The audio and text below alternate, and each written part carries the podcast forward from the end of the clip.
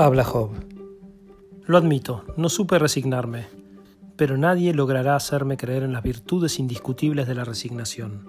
Vino como una tormenta sobre mis campos, sobre mis rebaños, sobre mis casas, vino sobre mi mujer y mis hijos, matando, incendiando, arrasando.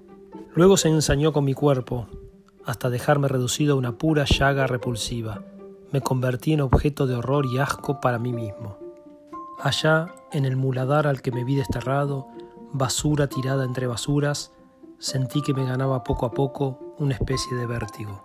Utilizaba un pedazo de teja para rascarme la insoportable comezón que me roía, cuando de pronto aquel pedazo de arcilla seca se me antojó un cetro, el sello de la más alta potestad.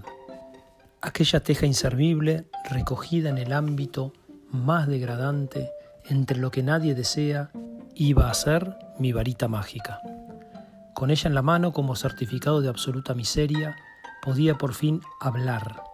No hay palabras prohibidas en un vertedero, no hay censura ni limitación alguna que pueda imponerse al discurso que vocea un leproso mientras se frota con un pedazo de teja rota. ¿Hubiera debido resignarme? Así me lo aconsejaron mis pacatos amigos, pero yo sigo pensando que no y mil veces no.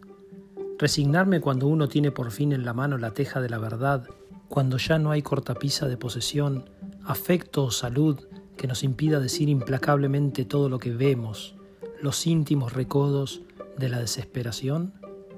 Creo que hice lo justo. Desposeído, enfermo, se me arrojó a un muladar y entonces pude por fin proclamar, ya sin recato, que el mundo es desperdicio y excremento, la vida es la enfermedad que un sarnoso padece en su vertedero.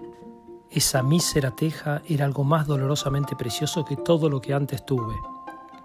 Era el salvoconducto para hablar cara a cara con Dios. Por muchas vueltas que le diera el asunto, mi causa era de una solidez inatacable. En el foso séptico de mi desventura ya no había modo de hacerme convicto de pecado. Pude quizás pecar antes, cuando aún era algo, cuando todavía no había conquistado el despojo y la teja, entonces hubiera podido sancionarme el Señor del trueno y quizás entonces yo hubiera creído en la penitencia de su castigo y su reproche. Pero luego las cosas alcanzaron definitiva claridad. Yo era una basura, nunca fui otra cosa, por tanto la cólera de Dios creador de la basura está perfectamente injustificada cuando relampaguea contra mi inmundicia. De su todo a mi nada no hay caminos transitables. Me había quitado tanto que ya no tenía forma de devolverme el lastre suficiente como para hacerme sentir culpable. Él tenía su poder infinito, pero yo había ganado un invencible y fragilísimo talismán contra la omnipotencia, mi teja. Los amigos que me asestaban su compañía y sus censuras no lograban entender el fondo del asunto.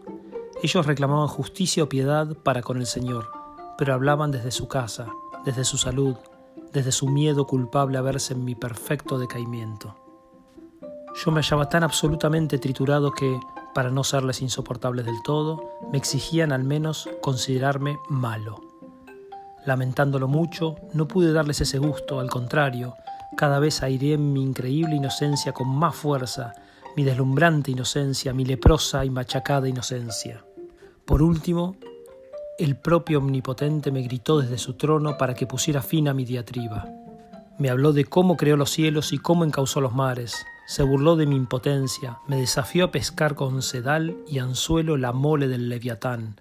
Me preguntó, ronco de ira, que dónde estaba yo cuando él fundó el mundo y si me creía capaz de justificarme ante mis enemigos por la sola fuerza de mi brazo.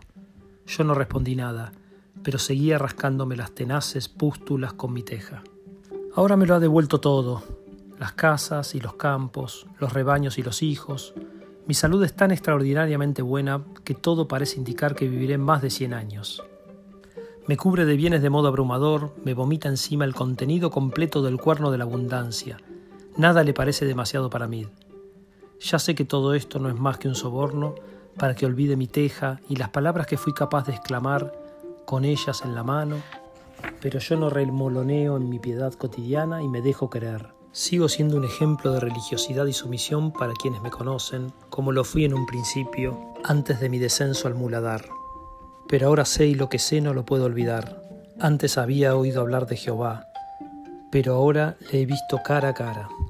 Tampoco él podrá volver a descansar tranquilo. Ya no tengo mi teja, pero todo yo, todo mi cuerpo y mi memoria se ha convertido en ese pedazo de arcilla seca Ahora yo mismo soy la teja en las manos perplejas de Dios.